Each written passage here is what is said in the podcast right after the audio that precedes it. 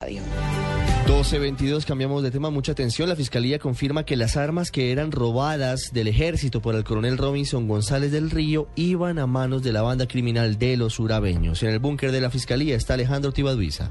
Buenas tardes. La Fiscalía entregó un balance del accionar contra las bandas criminales durante los últimos tres años, al informar que se han capturado a más de 4.900 miembros de estas estructuras, entre los que se encuentran, por ejemplo, David Andrés Camacho, alias Danilo, cabecilla de los buenaventureños, detenido en las últimas horas y que tenían azotado el puerto sobre el Pacífico y la ciudad de Cali. Hay nuevas pruebas que permiten inferir la relación directa entre militares al mando del coronel Robinson González del Río y las bandas criminales con tráfico de armas. Al respecto, Álvaro Sarmiento, jefe de la unidad contra bandas emergentes. En este momento se están eh, desarrollando otras actividades de policía judicial en aras de establecer hasta qué punto esas conversaciones llevaban a establecer la presencia de organizaciones criminales como los urabeños en este tráfico de armas y se tienen bastantes indicios de que sí, efectivamente, iban las armas para estas organizaciones criminales. Al respecto, dijo que a lo largo de los tres últimos años se han capturado a más de 100 miembros de la fuerza pública por tener vínculos justamente con estos grupos.